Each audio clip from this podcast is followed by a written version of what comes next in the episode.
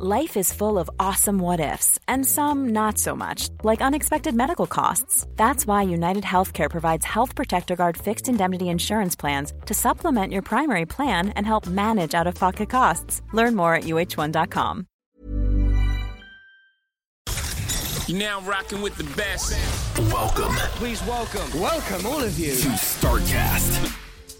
Weil das, was die DDG tut, ist ja kein klassisches Agenturgeschäft. Das ist äh, erstmal nicht margentrieben in irgendeiner Form wie Projekten, sondern sind ja, äh, wie ich schon sagte, Koinnovationsprojekte. Sondern was wir suchen, ist eigentlich die, das Problem im Markt halt. Die Herausforderung, das Problem halt. Deswegen reden wir mit ganz vielen mittelständischen Unternehmen und fragen die ganz offen, pass auf, sag mir mal, was treibt dich um in deiner Firma oder außenrum? Äh, wo du sagst, ich verstehe das nicht warum, aber wir machen das schon immer so und das machen alle in unserer Branche so. Da gibt es nichts von Microsoft, da gibt es nichts von der SAP oder sonst was. Und wenn es da eine Lesung, Lösung für geben würde, dann wäre das für uns toll und ich glaube, das könnten auch einige andere gebrauchen. Wenn wir das haben, inklusive des potenziellen Partners, dann gehen wir bei uns erstmal hin und sagen, wir gehen mal ganz tief in den Research rein. Also das heißt, wir nehmen das mal und tun das erstmal irgendwie prüfen. Liebe Startcast-Fans, willkommen zurück zu unserem kleinen Nischen-Podcast. Ich freue mich sehr, mit den Unternehmerinnen aus ganz Deutschland immer mal wieder zu sprechen und auch die Berufszweige aus unterschiedlichsten Feldern hier im Podcast zu haben. Wenn wir einen Paul Ripke haben und mit dem sprechen über seine Sachen, wenn wir einen Philipp Westermeier haben und über seine, seinen Podcast, seine Firma sprechen, aber jetzt wie auch heute den, den lieben Alex, von DDG. Ich habe im Vorgespräch schon mal ganz kurz gefragt. Wir hatten eigentlich kein Vorgespräch. Das Ganze lief irgendwie 30 Sekunden, aber dieses Vorgespräch, da habe ich einmal gefragt, wie spricht man eure Firma aus? DDG da zu Gast haben. Und ich finde es einfach ganz, ganz toll, was ihr macht. Ihr habt uns auch tolle Startups geschickt. Aber bevor ich jetzt noch viel mehr Fach, versuche zu fachsimpeln, was ihr denn eigentlich macht, lieber Alex, erzähl mal kurz, was macht denn die DDG und was machst du eigentlich? Ja, ja, vielen Dank erstmal. Und ähm, ja, es hängt jetzt aktuell ein bisschen bei mir. Äh, ich hoffe, es funktioniert trotzdem. Vielleicht gibst du mir da nochmal kurz Bescheid. Mhm. Ansonsten, äh, wir als DDG, wir entwickeln äh, digitale Geschäftsmodelle mit einem Fokus auf künstliche Intelligenz. Äh, Das machen wir eigentlich mit mittelständischen Partnern, mit Familienunternehmen und Family Offices und äh, gründen die sozusagen am Ende, am, am Ende unserer Wertschöpfung bestenfalls aus dann. Und ich als Alexander, ich bin aktuell in der Rolle des Vorstands, habe das Ganze aber auch gegründet. Und äh, ja, sagen wir mal so ein bisschen Mädchen für alles, wobei mein Fokus eigentlich auf dem Business Development liegt am Ende des Tages. Also sozusagen in der Akquise neuer Partner, neuer unternehmerischer Partner. Also wir haben ja im Großen und Ganzen eigentlich keine Kunden äh, im klassischen Sinn, sondern wir gehen immer wieder in Partnerschaften eben mit anderen Unternehmern, anderen Unternehmerinnen. Das ist mit Sicherheit sozusagen mein Hauptfokus neben der Aussteuerung und dem täglichen Wahnsinn, ne, den man da so immer wieder erlebt auf allen Ebenen. Hat, ja. Das ist, das ist natürlich schon so, wenn man, es gibt, begeben sich ja nur ganz wenige, also falsch gesagt, es haben sich 2019 und auch davor sehr viele auf dieses Feld des Gründens äh, hinausgewagt. Wenn du nicht gegründet hast, warst du gefühlt niemand in dieser deutschen Landschaft. Es Ja. hat sich jetzt stark verändert. Ähm, wir hatten eine Pandemie, wir hatten, wir haben Kriege, wir haben sonstiges und das hat die Wirtschaftslage schon irgendwie wieder in so eine Schieflage gebracht, weswegen Gründen, wenn man gründet, das schon sehr stark reflektiert ist. Jetzt Mhm. gründen ja manche Menschen ein Unternehmen Mhm. Oder maximal zwei im, im Leben. Wie ist es denn bei euch? Du begibst dich ja ins Hornissennest und sagst, boah, ich habe echt, wir haben da echt einige Ideen, die da bei uns gegründet werden. Wie kam es dazu? Also wie kam dieser, dieser Weg, diesen Weg so einzuschlagen? Das wirst du ja nicht schon immer machen. Ja, das ist richtig, ja. ja. Also vielleicht erstmal zur aktuellen Situation. Ich bin da dabei. Es ist äh, mal wieder immer noch äh, und weiterhin schwierig, so möchte ich es jetzt mal sagen. Ja. Äh, Das ganze Mhm. Thema Zinsen, aktuelles Zinshoch seit einer Weile, war auch die Krise, die wir dann halt im ganzen ähm, Real Estate-Bereich dann halt ne, erleben, die schlägt natürlich auch aufs Mhm. Gemüt äh, der Investoren, gerade weil wir auch viel mit Family Offices zu tun haben, gar nicht mal so viel mit Venture Capital Und äh, insofern ist das schon ein, ein, Thema halt ja in der Finanzierung. Ich sag mal, zu Anfang der Pandemie ist jetzt im Digitalbereich ja äh, nach sag mal, den ersten Wochen Schockstarre ist ja sehr viel passiert. Es, es wurde auch massiv investiert, wenn du dir das anguckst, ja, äh, ja. was jetzt mittlerweile so wieder ein bisschen runtergegangen ist. Wir sind jetzt, glaube ich, nach aktuellen Zahlen so leicht über Vorkrisenniveau, also vor Corona halt sozusagen. Mhm. Äh, einfach von den Volumina, die jetzt in, in Deutschland, ich glaube aber auch in Europa jetzt im Venture Capital Bereich halt in digitale Modelle fließen. Aber es ist natürlich grundsätzlich, das werde ich jetzt auch nicht als einiger sagen, hier in Deutschland, also die Kombination sozusagen von Agilität, äh, digital und äh, sozusagen dem Mut zur Lücke, das ist jetzt nicht so ganz klassisch deutsches, ne, äh, sage ich mal, deutsche Kern-DNA, ne, wenn man so aus Ja, das liegt nicht in uns Deutschen, genauso wie die Fehlerkultur. Das genau, haben wir genau, Deutschen genau. auch nicht. Also erstmal, das ist, äh, sag mal, also das ganze Thema, es ist mal was kaputt gegangen oder es geht mal was kaputt, was natürlich in dem Bereich, wo ich aktiv bin, das, das, das explizit sozusagen angelegt halt, ne, dass das passiert. ja. ähm, äh, das ist natürlich ein Riesenthema hier jetzt auch mit Banken und so weiter und so fort. Aber äh, natürlich ist es auch einfach so, dass, äh, sag mal, diese, dieser Hang und diese Neigung zur Perfektion, was ja so ein bisschen aus diesem Ingenieurstum dann auch kommt, ähm, ähm was ja durchaus auch Vorteile hat, ist natürlich im ganzen Digitalbereich äh, schwierig halt, ne? wo man dann halt eher mit einem Modell arbeitet, 80 Prozent und äh, den Rest lässt du dann den, den geneigten Kunden dann vielleicht sozusagen nochmal rausmassieren oder so. Ne? Das ist halt einfach. Ja. Aber äh, ich denke, da tut sich trotzdem viel. Und es ist richtig, also ich komme so ein bisschen von Haus aus, also also ich habe selbst eine ganze Weile äh, wirklich auch in der Softwareentwicklung gearbeitet als Freelancer. Mhm. Das war ganz der Anfang gewesen. Und äh, habe da in vielen Agenturen, Firmen reingeschaut, so ein bisschen als Problemlöser, aber wirklich klassisch in der Softwareentwicklung, Client Surfer Softwareentwicklung damals ist schon ein Weilchen her. Äh, habe da immer noch ein, sagen wir, halbwegs äh, solides Grundverständnis, zumindestens äh, wie sowas funktionieren sollte. Also nicht auf der Ebene Code, da bin ich schon sehr, sehr, sehr lange raus halt, ja. Aber ich sag mal, wenn mir jetzt irgendwie ein Softwareentwickler so ganz was Wirres erzählt, da habe ich zumindest noch so ein Bauchgefühl, ne, dass das vielleicht jetzt irgendwie ein bisschen Kappes ist, wie wir das so hier nennen, ja. Ähm, aber da komme ich her, hatte dann irgendwann so die Idee, dass ich gesagt, na, das ist, das skaliert halt oder multipliziert sich so schlecht halt, ne? Wenn du das alles alleine tust äh, weil du kannst dann irgendwie deine zehn Stunden, vielleicht schaffst du auch deine zwölf Stunden am Tag, aber irgendwann ist dann halt auch Schluss, ja. Und äh, mhm. bin dann da erstmal übergewechselt, dass ich damals das erste Mal gegründet habe, eine erste GmbH, aber ganz klassisch als Dienstleister, Softwareentwicklung, wo ich mir praktisch einen ersten Mitarbeiter reingeholt habe, habe den, also neben mir, ne, ich habe dann sozusagen 80 Prozent noch entwickelt, der hat 100 Prozent, ich habe 20 Prozent dann Projektmanagement und auch ein bisschen den Bereich Akquise sozusagen angefangen zu machen, also Sales. Und so ist das dann langsam gewachsen, erstmal ganz organisch, hm, bis zu dem Zeitpunkt, wo ich irgendwann äh, die Idee hatte, oder wir hatten die Idee auch damals mit dem Grund und das war eigentlich schon auch der äh, initiale Funke auch für dieses Thema DDG, wie wir es heute machen, ähm, und, und auch uns zukam, hat gesagt, das und das Problem haben wir eigentlich und es gibt keine Lösung im Markt. Und könntet ihr das nicht mit uns entwickeln? Wir sagen euch, was ist das Problem, wie funktioniert es, wie sind unsere Prozesse. Mhm. Also wir geben euch sozusagen das Domänenwissen. Äh, und ihr gebt uns eben das, das Know-how eben aus dem Digitalbereich und ihr entwickelt es dann. Wann war das? Ungefähr? Schon, pff, lass mich mal überlegen. Das war vielleicht so 20, 15, 14, irgendwas, den Dreh rum. Mhm. Die erste GmbH dann 2011 damals gegründet und zwei Jahre, drei Jahre später, also plus minus halt. Ja. Ich weiß es gar nicht mehr so 100 Prozent.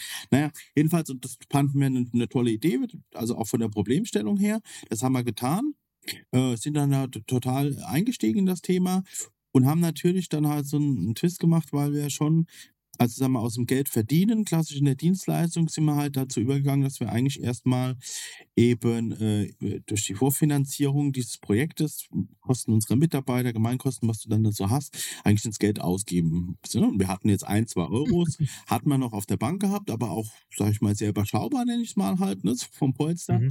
Und das hat dann halt dazu geführt, dass wir nach zwei, drei Monaten, mh, hm, ich sag mal, relativ ähm, hart mit dem Rücken zur Wand standen, finanziell gesehen hat, ja.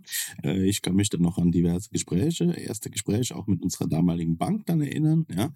Äh, die dann halt gesagt hat, äh, Alexander, was ist, was, was, treibt ihr da auf gut Deutsch gesagt halt, ne? Und ähm, was mhm. läuft da schief? Und wir haben halt so, na, wir haben halt die Ideen, das wollen wir halt machen und man hat uns dann aber angeraten, wir sollen doch lieber mal darauf fokussieren, einfach wieder Geld zu verdienen. Ich bin aber schon jemand, der da ganz gerne auch mit dem Kopf durch die Wand geht, gerade wenn es da so um, um solche Dinge geht, also wenn ich mir was in den Kopf gesetzt habe, dann kann, kann ich schon sehr stur sein. Ne? Ich würde jetzt nicht sagen beratungsresistent, aber durchaus stur halt, ja. Und äh, über drei, vier, ich kürze es mal ab, über drei, vier, fünf Ecken kam ich dann auf dieses Thema Venture Capital halt. Ne? Also, weil wir natürlich von der Bank nichts bekommen haben, außer einen feuchten Händedruck. Von den Volumina war das jetzt eben aus dem, sag ich mal, Freundes- und Bekanntenkreis, zumindest zum damaligen Zeitpunkt war das äh, nicht zu finanzieren, ne? dass man so Friends and Family mäßig irgendwie sich da ein paar Euro Mhm. einholt. Ähm, und insofern äh, kamen wir dann auf Venture Capital. Ich kam auf Venture Capital, habe es dann damals das erste Mal geschafft, das weiß ich noch, eben eine erste Finanzierungsrunde, damals eine Pre-Seed-Finanzierungsrunde abzuschließen. Das waren 480.000 Euro. Das waren praktisch zwei Geldgeber, ne, die sich das sozusagen geteilt haben halt, ja. Und ähm, ich habe das dann relativ auch schnell verstanden, ja. Also was das bedeutet, welche Möglichkeiten es gibt eben durch, äh, durch dieses Thema Risikokapital und habe dann halt neben diesem Projekt ganz fleißig rechts und links angefangen halt, ne, weil ich schon immer viele Ideen hatte, äh, äh, sozusagen dann also weitere Sachen aufzubauen, anzubauen halt. Ne? Also wir hatten ein, zwei andere eben Ideen, die wir ausgegründet haben und ähm, das wurde dann aber auch sehr schnell, sag ich mal, nicht mehr händelbar halt, ne? Einfach vom Managementaufwand. Also man, man könnte es auch Chaos nennen, ne? Also je nachdem. Also es waren dann halt diverse Dinge, die dann da parallel liefen. Und ich wusste halt, und ich habe dann darüber nachgedacht und mir gesagt, was machst du denn da jetzt? Also willst du dich halt auf ein Thema fokussieren oder nicht? Weil es ist einfach so nicht deine DNA, du magst es. Du bist, also in der Frühphase bin ich, glaube ich, ganz gut halt, ne? sozusagen, wenn du wirklich auf der grünen Wiese halt, ne? einfach auf eine Idee. Äh, äh, das ist so mein Bereich. Ne? Ich sage mal immer, wenn es dann irgendwo hinten raus ähm, als planbarer und wiederholbarer wird, ne, da, da verliere ich gerne Mhm. auch mal so zum, zumindest zum Teil das Interesse ab im Moment, ja. Also was mir liegt, ist Ja. eben, wenn da gar nichts ist, ne, wenn du wirklich auch tief und breit halt einsteigen kannst, ne. Und ähm, ich habe gesagt, das ist eigentlich sozusagen das, was mir Spaß macht. Und denk doch mal darüber nach, was kannst du eigentlich für ein, was kannst du für eine Firma aufbauen, die dir das ermöglicht halt, ja. Und das war zum ersten, also damaligen Zeitpunkt war meine erste Überlegung eigentlich ein, sozusagen ein Inkubator halt, ne? Also wo man halt eben dann Ideen inkubiert.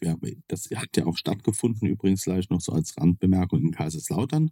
Ähm, also ich komme ja aus Kaiserslautern, das ist ja so ein nettes Örtchen mit plus minus 100.000 Einwohnern im Pfälzerwald und da kann man sehr gut Technologie. Mm, Das ist auch der Gründungsstandort des Deutschen Forschungsinstituts Künstliche Intelligenz übrigens neben Saarbrücken. Äh, So kamen wir übrigens dann auch irgendwann mal auf das thematisch, ne, auf diesen Schwerpunkt. Aber also Fußball kann man auch, ne, mal mehr, mal minder gut, ne. Das ist ganz, ganz, ganz schön. Ähm, aber sonst hat man halt viel Wald außenrum, ne, und hat auch viel Zeit, ne, sich dann sozusagen um seine Dinge dann zu kümmern. Ähm, und äh, genau, und ich hatte dann die Idee damals, und das haben wir auch umgesetzt, einen Inkubator aufzubauen, also eigentlich ein, Ort halt, ja, aber auch ein System, wo man sagt, die, die guten Gründer und die Ideen, äh, die gehen halt immer weg nach München, Berlin oder sonst was, ne? Ähm, ab einem Moment, wo man sagt, was, was willst du in Kaiserslautern, ne? Das ist, du kannst halt nichts Mhm. machen, ne? Gibt's, gibt's keine Kunden, gibt's kein Geld, gibt's nichts halt, ne? Also außer Softwareentwickler, die gibt's in Massen halt, ja, also relativ viel. Ähm, und dann haben wir halt einen Inkubator aufgemacht, damals noch, vielleicht als Zwischenschritt. Ähm, auch mit einem größeren Investor, damals externen, aber aus der Konzernwelt raus. Und das Mhm. hat so gar nicht funktioniert, aus diversen Gründen. Wirklich? Nee, das hat so gar nicht funktioniert, weil natürlich eben äh, äh, einfach so ein paar der Kernüberlegungen waren halt falsch. Also ich sag mal, pass auf, anders, das hat schon funktioniert. Nur für mich als Alexander war das halt einfach von der von der, ich sag mal, von der Wertschöpfungsseite her, also auch in, auf Eigeninteresse war das halt unfunktionell, weil, ich sag mal, für den Konzern, der da mit dabei war, war das ganz cool. Der hat das in der Marketing abgebucht, ja. Aber letztendlich hast du da eigentlich permanent, ist dir das Geld rausgeflossen, weil du da halt Startups drin hattest, die eigentlich nie, nie Kohle hatten. Das waren aber alles deine Kinder. Ja. Die, die haben dir keine Miete bezahlt, die haben dir ihre Dienstleistung nicht bezahlt, dies, jenes und so weiter und so fort. Du konntest es aber auch nicht Mhm. rausschmeißen, weil es eigentlich deine Kinder waren halt, ne? Äh, Und das war halt in sich so ein System, wo eigentlich permanent Geld rausgeflossen ist. Ich hatte damals eben die Idee, also das muss man eigentlich anders machen. Du musst mehr in so ein Company Building reingehen, also nicht die externen einsammeln Mhm. und zu dir bringen, sondern eigentlich, wer hat denn Geld? Ein klassische mittelständische Unternehmen, Familienunternehmen hat. Heißt halt Ja. auch Geld, ja. Und die haben sich damals zumindest auch, also die fanden das Thema digital schon spannend, aber nicht so gut und gerne externe Dinge verstanden oder auch verstehen wollen halt, ne? weil man sich da doch immer ein bisschen schwer getan hat, so kann man da drauf als, aus einer Investmentbrille gesprochen haben. Ne? Und äh, wir reden auch über kleinere, mittlere. Ne? Ich meine, so ein Familien- oder Mittelstandsunternehmen kann ja in Deutschland durchaus sehr groß werden, aber wir reden jetzt eher bei die kleineren, mittleren, wo du halt auch die, die Unternehmerfamilien noch greifbar hast. Und ähm, und ich habe angefangen, mit denen zu sprechen und es hat sich herausgestellt, dass die sehr, sehr viele Ideen haben, wo die sagen, das und das äh, bräuchte man bei uns, das gibt's nicht. Und wenn man das bauen dann würden wir auch mitmachen, ne? wie man das bei uns in der Mhm. Branche sagt, ja, mitmachen sozusagen vom Kopf, aber auch finanziell. Und auf dieser Basis habe ich eigentlich dieses Modell DDG entwickelt, habe das noch versucht, irgendwo in diesem Inkubator damals so zu verankern, sozusagen als, als, als Switch des, des, äh, des äh, Modells. Das war aber nicht gewünscht aus diversen Gründen halt äh, der anderen Gesellschafter. Und ich bin dann halt raus, habe meine Anteile rausverkauft und äh, habe es dann eben mit der DDG noch gemacht. Und äh, also nach diesem Modell. Und da stehen wir jetzt halt, ja. Und das heißt, wir haben jetzt Saugeil. Und das heißt vielleicht, weil du ja die Ursprungsfrage war ja gewesen, Ja. äh, äh, wie viele Unternehmen gibt's denn da? Wenn du mich jetzt fragst, ich müsste es jetzt zählen, ich kann es dir jetzt nicht 100% direkt sagen, aber es gibt natürlich die, die, die GAG, äh, die jetzt alles in diesem Digitalbereich mit Fokus auf datentrieben künstliche Intelligenz macht. Da haben wir unten drunter Stand heute neun Beteiligungen, die wir nach diesem Modell aufgebaut haben. Wir haben sieben Mhm. Themen, die wir jetzt gerade in Gründung haben, auf diversen Ebenen halt, ja. Und ich mache noch rechts und links, sage ich mal, noch ein paar andere Themen jetzt mal rein vom Digital abgesehen, halt so ein bisschen was im Hospitality-Bereich. Wir hatten da im Vorgespräch schon drüber gesprochen, ein bisschen was im Real Mhm. Estate-Bereich. Das sind aber einfach, also das ist dann außerhalb, sage ich mal, dieses Das ist dann sozusagen Alexander. ja, dieses DDG-Ökosystems, aber trotzdem auch sehr unternehmerisch. Mich interessiert das halt einfach sozusagen, äh, also äh, grundsätzlich Geschäftsmodelle äh, zu Mhm. entwickeln und aufzubauen Mhm. in verschiedenen Bereichen. Ich glaube extrem an, sagen wir, das Unternehmerische als den Weg sozusagen auch zur, äh, nicht nur zur finanziellen Freiheit, sondern auch zeitlich Mhm. und so weiter und so fort. Das ist meiner Meinung nach, wenn du kein Risiko tragen willst oder trägst, dann Mhm. kannst du, also das, da bin ich äh, fest davon, äh, das ist ein fester Glaube von mir, dann kannst du halt auch nicht äh, an den Punkt kommen halt, ja. Und das Mhm. ist, äh, ja, dafür stehe ich halt. Genau, um nochmal ganz kurz den, den Sprung zurückzumachen. Du sagst, du hast einen Inkubator aufgebaut. Das heißt, ihr hattet damals einen Ort, ein Büro, wo quasi Startups hinkommen konnten, Gibt's gesagt haben, noch, hey, ja. mega. Die, den habt ihr immer noch, genau. Ja, also wir haben ihn nicht mehr, es gibt ihn noch, ich bin nicht mehr dran beteiligt, aber den, der, der steht noch in Kaiserslautern hinterm Bahnhof, nennt sich mittlerweile Gipfelsprint, ja, mit Gipfelsprint. GmbH. Ach geil, okay, pass auf. Also den gibt es noch. Das heißt, du bist da einfach nur aus der Firma Ja, ja, ausgetreten genau. Hm? und hast dann DDG gegründet. Und kannst du dann nochmal so, vielleicht jetzt nochmal ganz kurz zusammenfassen, was sind die, die gröbsten Unterschiede? Was hast du danach anders gemacht? Also was Hm. machst du jetzt anders? Also es gibt eigentlich, meiner Meinung nach, gibt es halt zwei äh, äh, gravierende oder auch drei gravierende Unterschiede. Also erstens mal, unser Modell ist ja ein Company Builder halt, ja. Also das heißt, die, unsere Wertschöpfung ist halt eben nicht klassisch wie ein Inkubator, dass wir sozusagen darauf warten, nenne ich es jetzt mal etwas despektierlich, dass da irgendein Gründer bei uns anklopft oder irgendein Startup und sagt, wir brauchen Support, ne? Auf welchem Level Mhm. auch immer, sondern wir entwickeln ja aktiv die, von der Idee bis zum fertigen Geschäftsmodell. Wir sind wie eine Fabrik für Startups am Mhm. Ne? Da Das bedeutet, ihr setzt nochmal einen Schritt vorher an. Das bedeutet, ihr lasst gar nicht schon gegründete oder in Gründung Ideen. Ihr seid quasi eine Ideenfabrik, so wie du es gesagt hast. Nur vielleicht Ja, lass es uns mal lass genau. es Nur, dass wir kleiner machen, weil ihr Ideen- seid ja nicht, Genau. ihr habt ja nicht so viele, eher so eine Ideenmanufaktur vielleicht. Ja, Ganz genau, wir sind eine Manufaktur, ganz genau. Wobei es jetzt nicht nur die Idee, das ist Teil der Wertschöpfung, aber bei uns geht es ja los irgendwie von der Idee über den Prototyp, Business Model. Also wir entwickeln, also wir starten eigentlich mal ganz grundsätzlich, dass wir erstmal gar nicht die Idee, sondern was wir suchen, ist eigentlich die, das Problem im Markt halt. Ne? Die Herausforderung, das Problem Mhm. halt. Das ist, was wir suchen. Deswegen reden wir mit ganz vielen mittelständischen Unternehmen, immer auf dieser Unternehmer, Unternehmerinnen-Ebene und fragen die ganz offen, pass auf, sag mir mal, was treibt dich um in deiner Firma oder außenrum, wo du sagst, äh, ich verstehe das nicht warum, aber wir machen das schon immer so oder das machen alle in unserer Branche so. Da gibt es nichts von Microsoft, da gibt es nichts von der SAP oder sonst was. Äh, Mhm. Und wenn es da eine Lesung, Lösung für geben würde, äh, dann wäre das für uns toll und ich glaube, das könnten auch einige andere gebrauchen. Ich vereinfache es jetzt mal ein bisschen halt, ja. Das ist eigentlich das, was wir suchen halt, ja. Und was wir auch immer wieder finden, ja. Und wenn wir das haben, inklusive des potenziellen Partners, dann gehen wir bei uns erstmal hin und sagen, wir gehen mal ganz tief in den Research rein. Also das heißt, wir nehmen jetzt, äh, sag ich mal, aus dieser Problemstellung, diese, wir nennen das Use Case, ne? Im Anwendungsfall, Mhm. nehmen das mal und tun das erstmal irgendwie prüfen. Also auf Machbarkeit, auf irgendwie was äh, ist da, gibt es wirklich einen Markt halt, ne? Oder ist das wirklich so ein Thema, was jetzt nur einen umtreibt? Wie ist die Konkurrenzsituation? Finanzielles Risiko halt, ne? Es gibt ja ganz tolle Ideen, was weiß ich, man fliegt zum Mars und baut da Gold ab. Das ist mit Sicherheit hört sich das erstmal super an. Die Frage ist halt nur, ne? Also was bräuchtest du da für eine Finanzierung? Kriegst du das technisch auch hin halt, ne? Also es gibt ja verschiedene Mhm. Ebenen halt, ne? Auf, auf denen man das ähm, sozusagen dann abprüft. Das ist bei uns ein Research und wir Ja. haben so ein Scoring-Modell, äh, fast wie eine Bank, ja, wo wir sagen, das, das muss einen bestimmten Score erreichen und wenn das der Fall ist, dann gehen wir zu unserem Partner zurück und sagen, pass auf, wir glauben auch, dass das eine gute Idee ist, ja. Also die das Spannend. Wie, Problem. wie, wie, habt ihr dann einen eigenen entwickelten Score?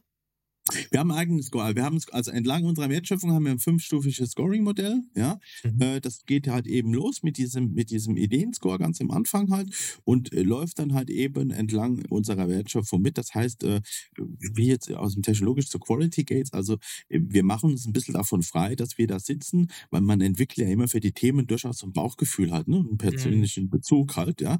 Ähm, und wir versuchen uns äh, bewusst davon frei zu machen, dass wir halt eben auf diesem Bauchgefühl raus entscheiden. Dann es gibt halt eben äh, Scores, da führt man halt, äh, sag ich mal, irgendwie äh, Werte ein, ne?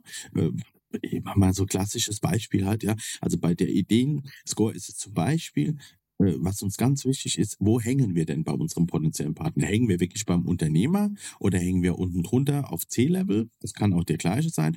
Oder hängen wir irgendwo in der IT oder sonst wo? Das führt alles zur Abwertung halt, ja, dann runter.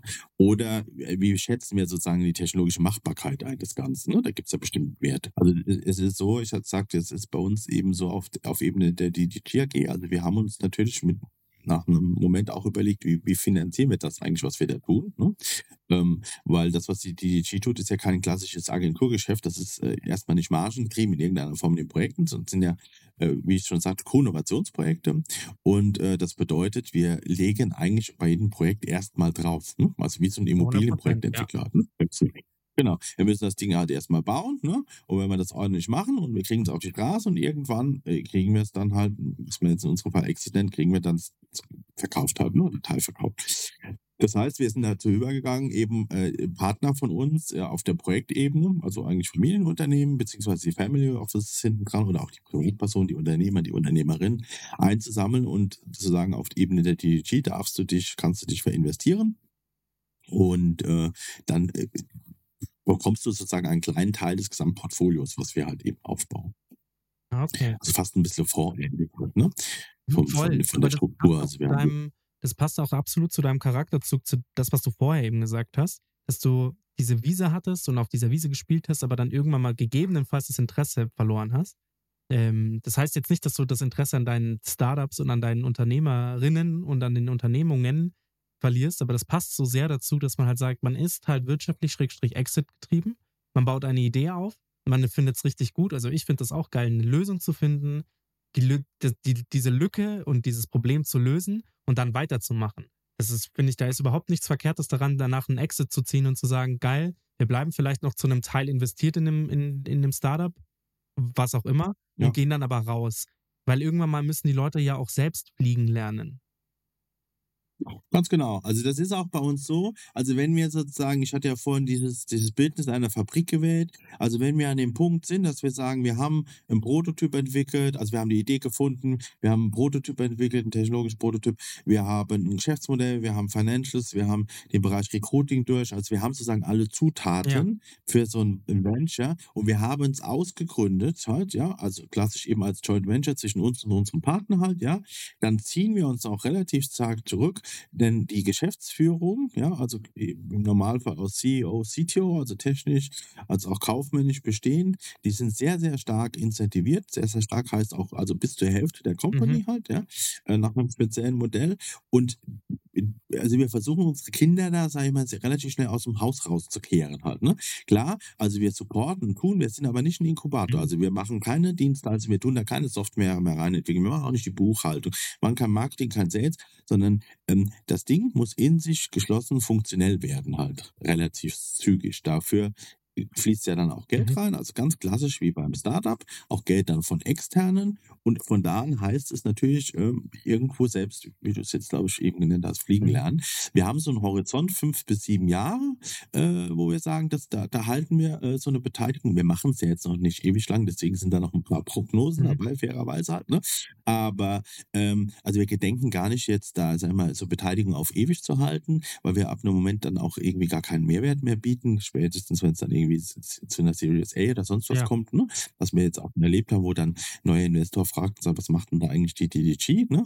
Äh, wieso hatten die da ein, Ein Share drin. ein relativ großes Share, Mhm. Share halt noch drin. Ne? Das kann man dann aus der Historie durchaus erklären, aber nichtsdestotrotz, äh, es ist halt nicht das Klassische, äh, wie man es denn halt irgendwo, ähm, wenn man jetzt irgendwie zwei Gründer hat, die da aus der Uni purzeln und das halt tun. Das ist eine leicht andere Struktur, äh, was unserer Meinung nach durchaus eine Berechtigung hat auch und Vorteile geboten hat und auch bietet, aber äh, trotzdem halt, man muss das halt verstehen wollen. Und ähm, genau, und äh, dann äh, sind wir durchaus bereit oder äh, müssen uns auch irgendwo ab einem Moment exiten raus, weil wir natürlich auch unseren Investoren gegenüber äh, durchaus ja das auch vertreten, dass wir sagen, also wir, wir finanzieren das bis zu einem Punkt an, ne, aus euren, unseren Geldern und dann kommen wir irgendwie in ein System rein, wo wir natürlich aus Erlösen äh, unserer Beteiligung, also Exits unserer Beteiligung, wiederum die Fabrik vorne füttern können. ne. Also zum Teil geht was a- an dich sozusagen als Rendite, an, als Investor, aber zum Teil fließt auch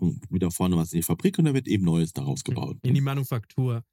Ihr seid Genau. bei dem Thema Manufaktur bin ich auch nochmal beim Punkt. Wie viel hast du gesagt? Wie viele ähm, Ausgründungen hattet ihr schon? Also wie viele Exits hattet ihr schon? Also wir haben jetzt, äh, schau, wir haben jetzt neun Startups bei uns im Portfolio. Wir sind gerade dabei, wir machen es ja übrigens auch jetzt erst drei Jahre nach diesem Modell. Ja, wir sind gerade dabei. Ja, Dankeschön, Dankeschön. Wir, wir sind jetzt gerade dabei, den ersten Exit. Äh, wir sind gerade im ersten Exit drin. Also da haben wir jetzt äh, wahrscheinlich in der KW1 jetzt oder KW2 haben wir jetzt einen Notartermin. Geil. Also das ist mir jetzt ein Vertragswerk und so weiter. So, ja, ja, noch ist nicht unterschrieben. Ich sage immer erst, wir warten mal, bis da was auf dem Konto ankommt. Ja, aber, aber es sieht ganz gut aus. Es sieht ganz gut aus. Also, ne, neben jetzt privat so kleineren Dingen, wie ich da, damals mal raus bin, aber äh, also das wäre jetzt das erste Thema. Wir haben ähm, es äh, eigentlich sieben Projekte, die jetzt gründungsreif sind, also wo wir teilweise in Gründung schon drin sind halt, ne? Und wir haben einige Dinge, die nachkommen. Wir sehen es aber auch ein bisschen manufakturmäßig. Also wir haben so das Ziel, so mal zwei bis drei Themen im Jahr real auf die Straße zu bringen. Wir haben auch nicht vor, dass es dann nächstes Jahr dann vier sind, übernächstes fünf und äh, dann ein paar Jahre später sind es plötzlich 20. Sondern wir glauben eher daran, äh, dann sind halt diese zwei bis drei Themen noch, noch schärfer Ja. halt. Ne? Also der Hebel liegt für uns eigentlich eher sozusagen in der Wertigkeit, sage ich mal, des Themas. Nicht, das heißt, unsere alt- alten Themen sind nicht wertig halt, ne? aber wir merken schon mit der Zeit, wo wir jetzt im Markt sind, dass zum Beispiel auch wir an also immer stärkere Partner, sage ich mal, auch rankommen, ne? die am Anfang gesagt haben, naja, die Jungs, ne, was die erzählen mir da schöne Geschichte und bunte Slides haben sie auch und so halt, ne?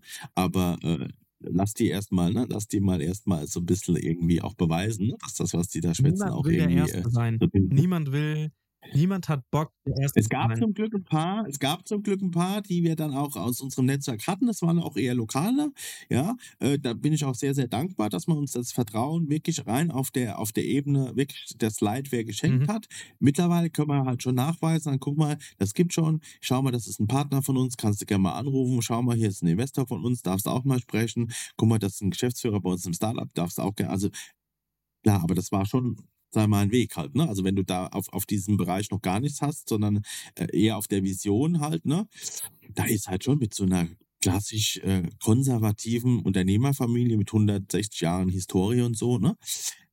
Ist halt nochmal was anderes, ne? Dann, 100%. Äh, das ist kein Berliner Venture Capitalist, ne? Der alles fancy und cool Ja. findet, ne? Sondern das ist eine ganz andere Oder keine halt, ja. TV-Persönlichkeit oder Ja. ähm, eine klassische Corporate, die halt irgendwie so einen Accelerator Genau. aufbauen oder sogar noch weiter vorher angreifen. So, ist, ich, ich merke das Genau. nur selber auch. Kommen da her so Sprüche, ha haben kommt von behalten und Ja. so, weißt du? Nicht Weißt du, das Ding ist, das ist, das ist beim Podcast ja genauso. Also äh, deswegen kann ich da auch sehr, sehr deine Worte sehr nachvollziehen. Vor drei Jahren, als wir gestartet sind, hat sich keiner für uns interessiert. Dann haben die auch gesagt, die Gäste, die wir hatten, wir hatten immer Fully Focus Startup. Also das war schon immer Ja. unser, unser Kernziel, aber ich hatte natürlich auch schon zu sagen, was hilft denn unseren Startups, die bei uns drin sind? Das helfen auch die, das helfen auch die Persönlichkeiten mit Reichweite, Schrägstrich. Das helfen auch die anderen Mindsets, Corporates, die das einfach hören. Meinst du, am Anfang hätte sich Ja. da irgendjemand dafür interessiert? Niemand. Nie, wirklich niemand. Das war, das war am Anfang so, ähm, äh, dass sich da keiner interessiert hat dafür. Und ich zeige dir jetzt mal ganz kurz, nur mal so nebenbei, was wir im Monat an Streamings haben. Ja, ja, sehe ich sehr, sehr das ist ja. im Monat und das ist wirklich so, dass, die, dass Ja. ich halt sage, okay, jetzt auf einmal fangen sich, jetzt haben wir eine eigene Reichweite. Jetzt sind wir quasi ein eigener ja. Pot und jetzt brauchen wir das, jetzt brauchen unsere Startups das nicht mehr. Aber das, das schätze ich mal, Ja. ist halt bei euch ganz ähnlich, dass ihr halt auch sagt, Das ist immer ein Weg. Und du brauchst halt eben, für diese Dinge brauchst du halt Menschen, da gehörst du dann ganz augenscheinlich auch dazu, die halt nicht bei, beim ersten, sagen wir mal, bei, bei, bei, beim ersten äh, Negativen oder beim ersten äh, Rückschlag äh, halt das, die, die Ziele streichen halt, ja. Äh, denn ich sag dir halt auf diesem Weg, den wir da erlebt haben, da haben wir teilweise äh, Situationen auch gehabt zwischendrin, ob das jetzt finanzieller Natur war oder im Projekt Mhm. oder so. Das äh, willst du teilweise gar nicht erzählen, halt, ja. Ähm, da musst du schon, sag ich mal, sehr viel, äh, sag mal, sehr viel, äh, äh, sag ich mal, sehr viel Druck auch ne, äh, aushalten unterwegs, weil wir haben ja auch Mitarbeiter, ne? wir haben ja auch andere Sachen. Also Es geht ja jetzt gar nicht mal nur in mich als Mhm. Person halt, ja. Ähm, sondern wir haben ja da auch ganz normale, nenne ich es mal, Mitarbeiter, die darauf auch angewiesen sind, dass sie einen äh, Lohn bekommen. Ne? Die haben äh, Familien, die haben, ein, äh, weiß ich nicht, ein Darlehen für ein Haus ne? und so weiter, die haben Kids, ja. Äh, und äh, das heißt, da, da muss man schon schauen, halt auch, wenn man in dieser Startup-Welt unterwegs ist, dass man halt bestimmte äh, Dinge dann halt auch äh, liefern Mhm. kann.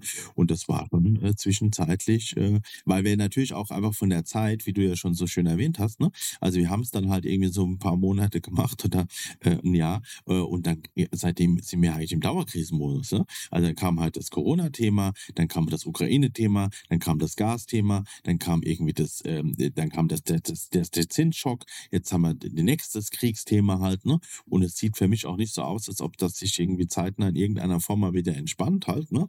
Wollen jetzt gar nicht in die Politik abdriften und meine Meinung über bestimmte Themen da, ja. warum Aber eigentlich nicht? Äh, es ist halt, ne, es ist halt, es ist halt, sage ich mal, äh, also ich habe mich schon das eine oder andere Mal gefragt, ob man es eigentlich, äh, sag ich mal, am richtigen Ort tut, was man da so tut, ne? Mhm. äh, oder ob man da nicht vielleicht irgendwo, ne? also es gibt ja auch auf ganz, ganz nette andere Plätze auf der Welt halt, Mhm. ne? wo man gefühlt jetzt, äh, sag mal, in dem Bereich, wo wir dann aktiv sind, also durchaus, sag ich mal, auch ein anderer, also nicht so einen Gegenwind kriegt, ne? Ja, das ist wie gesagt halt auch dieses Mindset-Thema. Ich finde es halt auch immer krass. Ich Ja. referenziere kurz auf eine Sache, die ich halt schon sehr interessant und auch sehr prägnant finde. Da, da gehe ich jetzt mal gar nicht so genauer auf irgendwelche Themen ein, aber eine Sache, die ich sehr spannend fand, und das ist eine Anekdote. Ähm, wir kamen vom Krankenhaus nach Hause, meine Tochter kam auf die Welt, meine Frau hat das unfassbar gut gemacht. Wir kamen vom Krankenhaus nach Hause, unsere Tochter war quasi zwei Tage auf der Welt. Und der erste Brief, der kam, war ihre Steuernummer.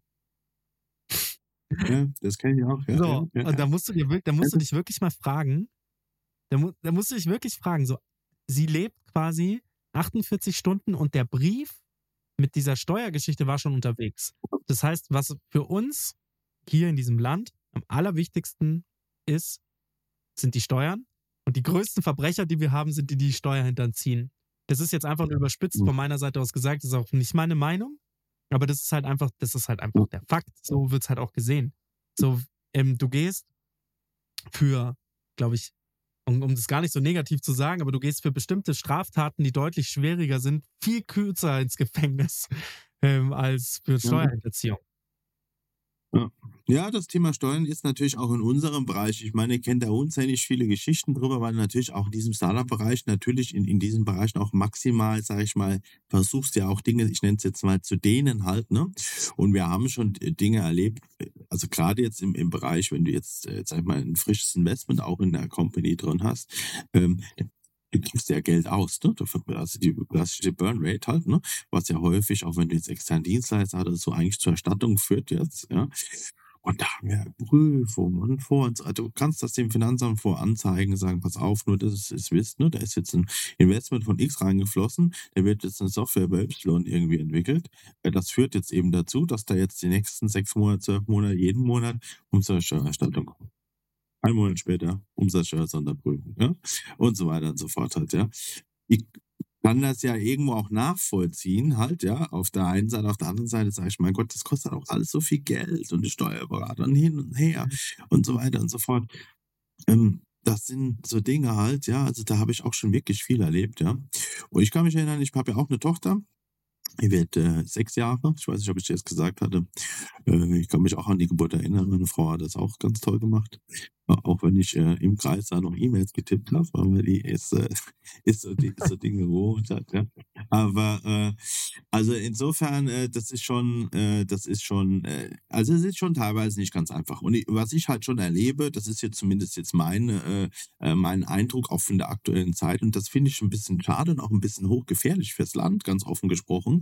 Ich meine, man kennt ja in diesem Unternehmerbereich jetzt auch einige, gerade auch die jetzt vielleicht schon ein paar Jahre nochmal weiter sind, sprich vielleicht den einen oder anderen Exit mehr. Ne?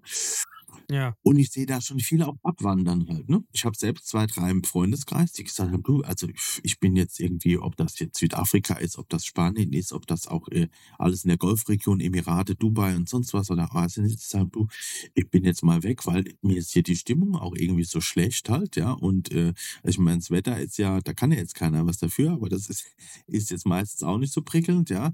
Und die Stimmung im Land ist so schlecht und es ist alles irgendwie so schwermütig und ich weiß nicht, ich, ich habe da keine Lust mehr drauf. Und da wird ja immer drüber gespottet, ne? Der Unternehmer haut ab und will dann irgendwie noch äh, Steuern sparen. Ich sehe das halt als, als hochriskant, weil diese Person brauchst du halt. Da hängen ja normalerweise immer einige unten drunter, ne? die ja irgendwie vielleicht den Mut da nicht für aufbringen, für solche, ne? also für solche unternehmerische Tätigkeiten. Und wenn man diese Personengruppe halt ähm, auf gut Deutsch gesagt vergesst halt, ja, auf Dauer, ich sehe das ein bisschen schwierig halt, ja. Ja, also sag mal, diese, diese Macher halt, ne? Wenn du als Macher feststellst, dass du eigentlich äh, sozusagen permanent nur äh, Stöckchen zwischen die Füße geschmissen bekommst auf allen Ebenen, dann überlegst du dir halt, je nachdem, äh, wie da halt auch deine Struktur ist, die du hast und äh, welche Bindung du dann hast und, und so weiter. Jetzt auch gerade in der Nach-Corona-Zeit, man merkt ja schon, man kann sehr viel digital machen, ne? Über das Web und so weiter und so fort. Überlegst du dir schon, wo tust du das denn? Halt, ja, sehe ich zu 100 Prozent wie du. Also wirklich ganz genauso. Schon spannend. Es ist halt nur so, dass mit einem Maschmeier zum Beispiel auch, sagt er halt auch, und das fand ich auch sehr interessant, weil er meinte halt auch, wir tun gerade in der Politik halt auch sehr, sehr, sehr viel dafür, dass uns halt diese ganzen Talente, die wir halt auch haben, weglaufen, dass sie nach USA oder sonst wo halt hingehen, weil die halt dort viel attraktivere, viel attraktivere Angebote bekommen. Und wir tun gerade sehr viel dafür, dass eben dem, dem, also wir tun nichts dafür, dass dem entgegengewirkt wird. Und das ist halt auch schon so ein spannendes Resümee von jemandem, der ja schon auch, weiß ich nicht, der hatte auch gemeint, der hat irgendwie 120 Startups irgendwie so im Portfolio und Teil in den USA. Und das fand ich schon spannend, was der da darüber gesagt hat. Und bei euch, ich finde das sehr hoch, höchst respektabel, egal ob 1 oder 120, wenn man sich diesen Weg geht, dann seid ihr ja quasi immer, wie du es auch schon gesagt hast, irgendwie so Eltern, die dieses Ding aufbauen und dann die Kinder irgendwann mal auch gehen lassen. Und deswegen ist es der, ihr habt euch eigentlich den steinigsten Weg ausgesucht. und zwar das Vorfeld. Ja, klar. Aber ich meine, auf der anderen Seite, ich meine, man kann da viel drüber äh, meckern und lästern, aber das ist, ich meine, es ist, macht einem ja schon Spaß. Man hat sich ja durchaus auch ausgesucht, aber ja. ich sage halt schon so, also ganz offen gesagt halt, ne, ich habe schon ein paar Mal, ich habe ein paar, paar Freunde auch aus dem Immobilienbereich. Äh, gut, die haben jetzt ganz andere Baustellen jetzt irgendwie, zumindest letzte halbe Jahr oder Jahr. Aber ich sag dir vom Jahr, ne, also da habe ich mir ein paar Mal gesagt, also wenn ich jetzt nochmal vor fünf Jahren wäre oder so oh, und ich würde da jetzt nochmal drüber nachdenken, äh, würde ich mal ganz scharf drüber nachdenken, ob ich da meine, meine Schaffenskraft jetzt in diesen Startup-Digitalbereich hänge oder ob ich da vielleicht nicht auch ein bisschen Immobilienentwicklung mache halt. Ja. So, und so ein paar Dinge, also von, von, von der Fokusseite her. Weil es dann halt schon so ist, ähm, das ist zwar äh, äh, dringend benötigt fürs Land, ich meine, klar, Wohnungen und so brauchst du auch, aber ähm, äh, nichtsdestotrotz ist dann schon, äh, es sind dicke Bretter, die man dann halt immer wieder bohren muss. Aber wir wollen ja nicht. Nee, nee, nee, meckern wollen wir gar nicht. Wir haben, wir haben in unserem Land trotzdem auch immer noch, ich meine, das ist immer ein sehr, sehr, sehr, sehr, sehr, sehr hohes Lästern, sag ich mal. Ich meine, wir haben keine Kriege, hm. wir haben eine Krankenversicherung, hm. wir haben wirklich First World Problems da teilweise. Also das ist halt schon auch nochmal die andere ja. Seite ähm, was, was Interessantes wurde. Wir sind auch Spezialisten, wir sind auch, wir sind auch mit Sicherheit, also was wir geblieben sind, mit Sicherheit ist Champion auch im, im Meckern halt, ne? Da sind wir doch noch ganz weit vorne. Stimmt schon. Ein paar, paar andere erste Positionen haben wir, glaube ich, in den letzten Jahren verloren oder die sind zumindest stark angegriffen halt, ja. Aber sag ich mal, im Meckern sind wir noch ganz weit vorne. Das stimmt, das stimmt schon. Das wird auch so bleiben, ja, glaube ich. Glaube ich halt, auch, ja. gehört zu unserer, das ist zum Beispiel gehört zu unserer deutschen Leitkultur und DNA, das Meckern. Ja. Ähm, jetzt Nochmal zu genau. DDG zurückgesprungen. Kannst du mal vielleicht so das ein oder andere Unternehmen auch hervorheben, wo du halt sagst, hey, das ist wirklich deiner Feder entsprungen und vielleicht einmal so den, den, den Use Case dessen, dass du sagst, du hast ein Problem gefunden und für dieses Problem hast du eine Lösung gefunden und diese Lösung ist das. Ja, klar, gerne. Das, das kann ich gerne machen, klar. Ähm, also ich meine, wir haben da ja äh, sehr, sehr viele Dinge. Ich würde jetzt mal was nehmen, was jetzt auch schon ausgegründet ist am Ende des Tages, ne? weil die bei anderen sagen. Ähm, wir haben zum Beispiel ein äh, äh, Startup bei uns im Portfolio. Das ist, äh, finde ich übrigens, da steht auch sehr, sehr, sehr viel für diese DNA, wie wir sie denn haben und auch für diese Nische, die wir da, sagen wir, zum Teil auch äh, dann ähm, äh, entsprechend angreifen. Ähm, es gibt bei uns ein Portfoliounternehmen, das nennt sich, nennt sich Casculate GmbH. Ähm, man hört es vielleicht schon, wenn man englischsprachig ist, dass es ein bisschen mit der, mit dem, mit dem, mit aus der Gießerei, mit Guss zu tun hat, ne? was ja eine Branche ist, die ist jetzt im Moment auch nicht ganz einfach, ja. Und das Casculate GmbH-Thema ist entstanden äh, vor drei Jahren, ja, und zwar mit einer äh, Eisenguss, äh, Eisengießerei, Ginant, Ginant-Gruppe, ja. Ähm, die übrigens äh, lustigerweise jetzt gerade äh, vor zwei, drei, vier Wochen äh, äh, haben die jetzt äh, angefangen, äh, ich weiß jetzt gar nicht, ob es eine Restrukturierung oder eine Insolvenz ist, in Eigenverwaltung zumindest. Also man sieht schon, das sind Branchen halt, ne, die massiv im Umbruch sind halt. Ja. Ähm, na, jedenfalls haben wir mit denen damals, kamen die auf uns zu oder wir auf sie zu, jedenfalls haben wir ein Problem identifiziert und zwar ist das das Thema automatisiertes Pricing, also praktisch die, die also äh, die, die, die Angebotserstellung in diesem Bereich Guss halt, ja, weil die meinten, pass auf, wir, die Basis eben für uns sind eigentlich 3D-Modelle, CAD-Modelle, die machen Motorblöcke und, und, und so ein Zeug dann halt, ja. Und ähm, äh, wir bekommen da halt CAD-Modelle und dann geht das halt bei uns sozusagen einmal durch die, durch die, durch die, durch den, durch den ganzen Laden durch, also äh, wo dann halt so ein, ein Gießermeister drauf schaut und so weiter und so weiter und so fort. Wir brauchen dann wochenlang eigentlich ein, ein Angebot. Warum? Weil da sehr viel Domänenwissen und Bauchgefühl halt mit drin schwingt halt. Ne?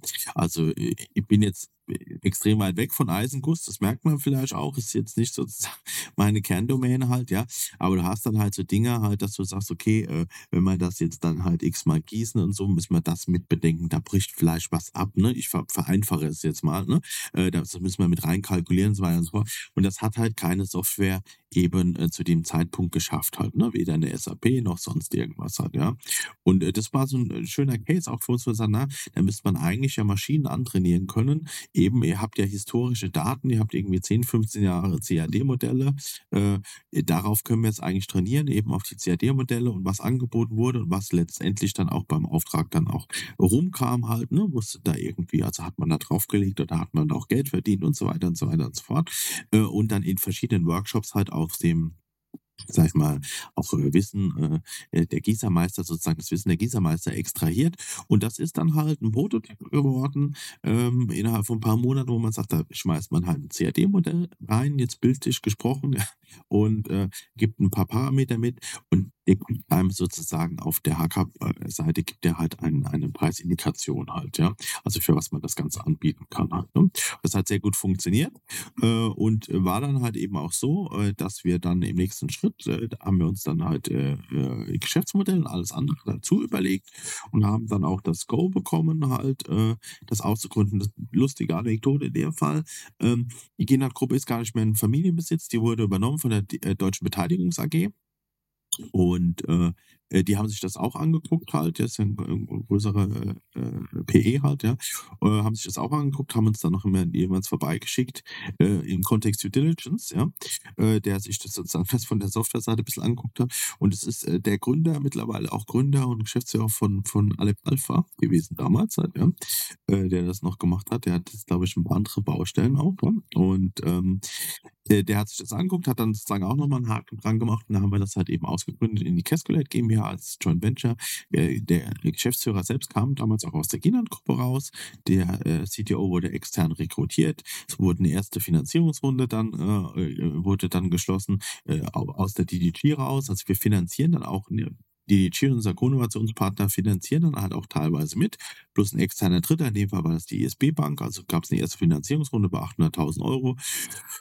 Und jetzt haben wir jetzt gerade die zweite Finanzierungsrunde hinter sich, ne, haben das Produkt jetzt im Markt drin und so. Das ist jetzt, also was wir da machen, ist kein Google, kein Facebook, das merkt man schon. Ne? Das sind schon, äh, sag ich mal, also es ist die Kombination eben aus diesem deutschen Domainwissen, Know-how, ne? Hidden Champion Know-how, in Kombination eben mit digital. Äh, wo jetzt so eine Google sagt, naja, pf, äh, pf, äh, wie viel Geld kann man da verdienen? Wir sagen, na, das ist schon, also der, der Gussbereich ist jetzt nicht nur Eisenguss, sondern die machen mittlerweile auch andere Gussverfahren, ist schon ein, ein, äh, hinlänglich großer auf der Welt, ne? dass wir sagen, da können wir ganz solide äh, ein, ein Venture reinsetzen äh, und das Produkt, was sie da am Markt haben, das ist aktuell noch relativ unique. Die verkaufen das jetzt sozusagen nach Indien und nach China halt, ne? was eigentlich sozusagen die Nachfolger des deutschen deutschen, der deutschen Gussindustrie sind, ne, weil wir es einfach hier jetzt auf der Ebene äh, sowohl Energiekosten halt, ne, also der ganze Gasbereich ist für die natürlich hochrelevant, ne, was kostet Gas, äh, aber als auch Lohnkosten ist natürlich für die ein Riesenthema. Das heißt, du kannst halt hier äh, Guss äh, wahrscheinlich jetzt auch zukünftig nicht mehr äh, also, also anbieten, ne? wie du es eben aus China oder Indonesien oder auch aus Indien nach kannst halt, ja. Und das sind solche Themen, mit denen wir uns immer wieder beschäftigen halt, ja. Spannend. Also sehr, dann, sehr spannend. Das ist ja, ja quasi nichts, das ist echt was, weil du das ja vorher so gesagt hast, das ist ja wirklich eine Problemstellung oder eine Lücke zu finden, eine echte Markt. Was ja. ich schon das Gefühl habe, wenn man sehr viel mit Startups spricht und wir sprechen, also Startcast heißt ja auch dementsprechend so, dass wir halt viel mit Unternehmerinnen aus, den, aus diesem Early Stage Gründungsfeld sprechen, ist halt schon so, also 80 Prozent der Dinge hat man schon mal gehört. Und die Dinge, weil ja. wir waren ja vorher ja, schon klar. so ein bisschen im Kontakt und wir haben auch gesagt, hey, wir nehmen eure Startups bei uns auch im Podcast mit auf, macht ja total Sinn, ähm, das so zu machen. Und wir haben mit dem einen oder anderen schon die Vorgespräche, also Casculab war ja auch dabei, mit denen haben wir schon Vorgespräche ja, gehabt. Ja, auch, gell? da hatte ich mal ein Interview. Genau, super geil. Und das ist halt wirklich sowas, wo du sagst, das ist halt nicht die sexy Marketingagentur, braucht aber halt auch nicht die hunderttausendste, sondern braucht halt vielleicht einmal genau die eine Mittelstandslösung. Absolut. Also wir sind ganz offen und ausgesprochen, wir sind der Gegenentwurf zu Berlin, ganz, ganz fair gesprochen. Also bei uns ist, das ist eine, sagen wir, halbwegs gesunde Mischung zwischen Startup, Digital und Mittelstand halt. Ne?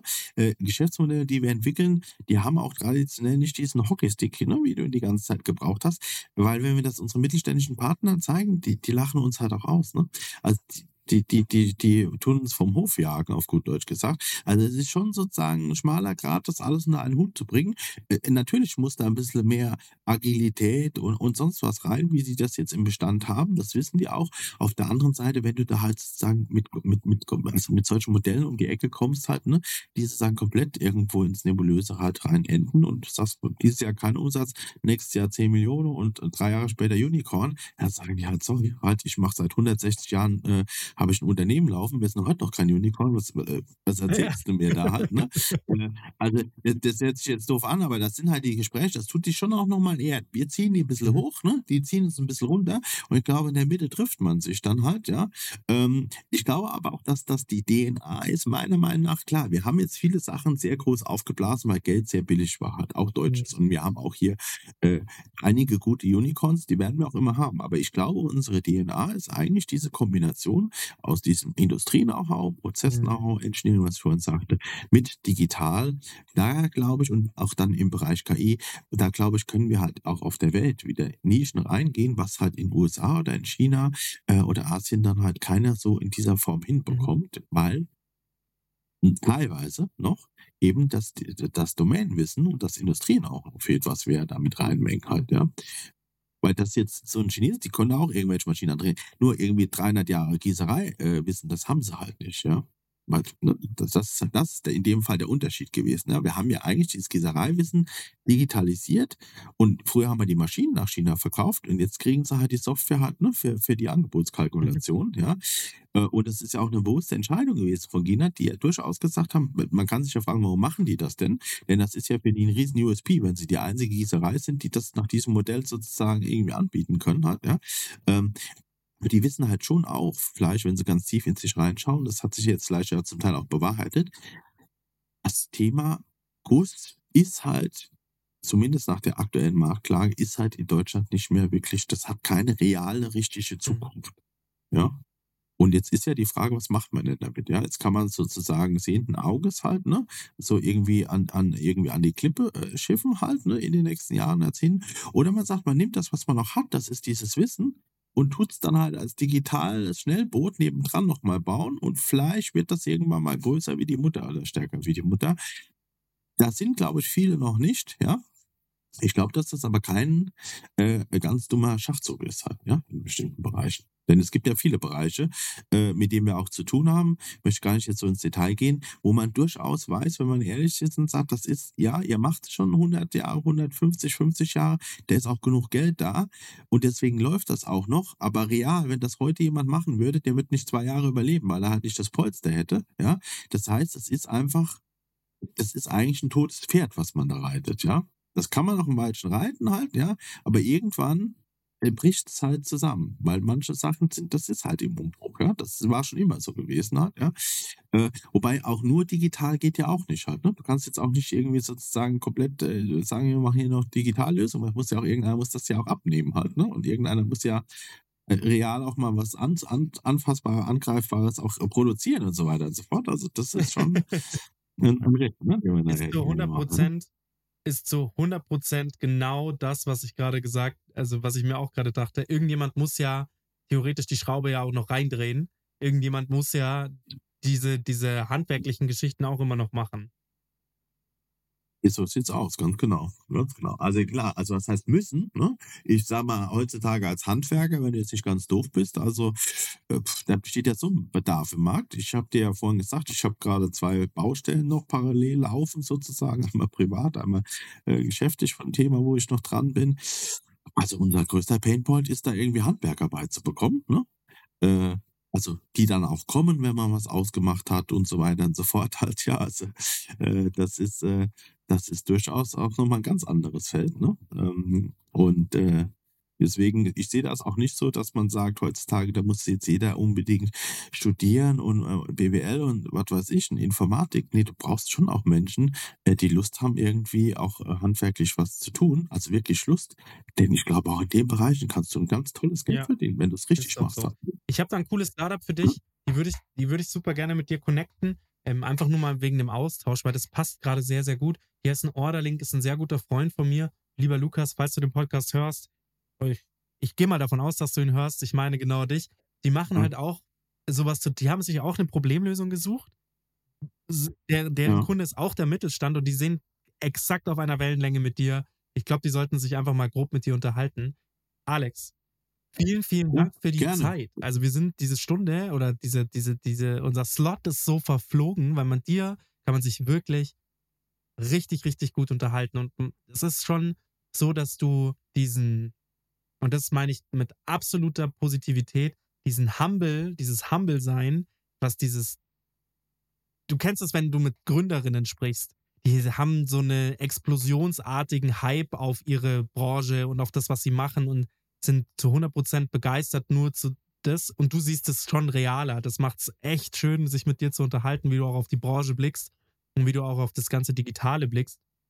Hat echt Spaß gemacht, sich mit dir zu unterhalten. Ähm, vielen Dank äh, Vielen, vielen Dank für deine Zeit. Mir auch Spaß gemacht. Danke dir. Genau. Und äh, natürlich, also neben deinem Bekannten und der Kollegen, ähm, das, was wir da tun, das lebt ja davon, dass wir immer wieder in Partnerschaften mhm. gehen. Ne? Also das heißt, da darf sich gerne jeder auch äh, zum Gespräch melden, ob Mittelstand, ne, ob Family Office. Also da, davon lebt unser System So, halt, ne, dafür dass wir da mit anderen Genau, Partnern- und dafür sind wir auch da. Gibt es noch irgendwas, wo du sagst, hey, da seid ihr gerade auf der Suche danach?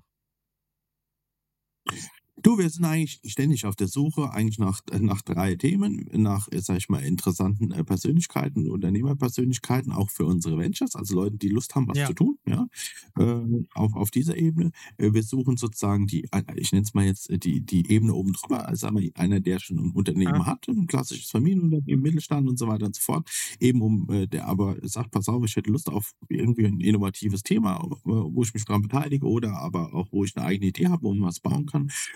Und natürlich immer äh, Investoren auf allen Leveln halt, ne, für unsere Ventures, die sagen, pass auf, wir finden auch so ein Thema Mhm. spannend, ja. Äh, das sind sozusagen die drei äh, Kernbausteine, ne, aus, äh, die sozusagen zum Fortkommen unseres Systems immer wieder nötig sind. Einfach Leute, die, oder auch Organisationen, Firmen, die Lust haben, vielleicht auch ein bisschen über den Tellerrand rauszublicken, zu sagen, äh, man, man, man macht auch einfach mal was, ja. Ähm, und äh, da freuen wir uns. Geil. Lieber Alex, es hat mir sehr viel Spaß gemacht. Super. Vielen, vielen Dank für deine Zeit. Und ich Mir glaube, auch. Danke dir, gell? das, was, das, was wir hier gemacht haben, schreit nach einer zweiten Folge. Vielen, vielen Dank dir. Gerne. Gibt's auch noch was zu erzählen, gell? Ciao, Danke ciao. dir. Bis dann. Tschüss. Thanks for listening to this episode of StartCast.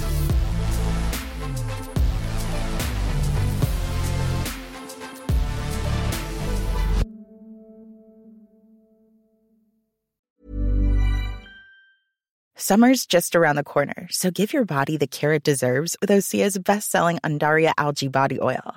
Created by infusing Andaria seaweed in barrels of botanical oils, it leaves skin silky soft and glowing. Plus, it's clinically proven to improve elasticity and deeply moisturize without feeling greasy. It's safe, clean, vegan skincare. Get 10% off your first order at OseaMalibu.com with code GLOW, plus free shipping on orders over $60.